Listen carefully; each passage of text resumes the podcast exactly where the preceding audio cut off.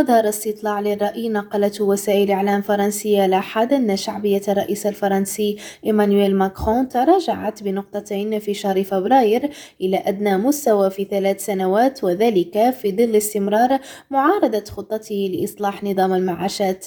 ففقط 32% من المواطنين الفرنسيين سعداء بأداء الرئيس بانخفاض بواقع نقطتين مقارنة بالشهر الماضي. وأظهر استطلاع منفصل لدى الأسبوع استمرار معارضة 67% لإصلاح قانون التقاعد كما أن النقابة العمالية هددت بإصابة فرنسا بالشلل في السابع من مارس المقبل في حال لم يتراجع ماكرون مجددا. مريم معتضد دريم راديو باريس.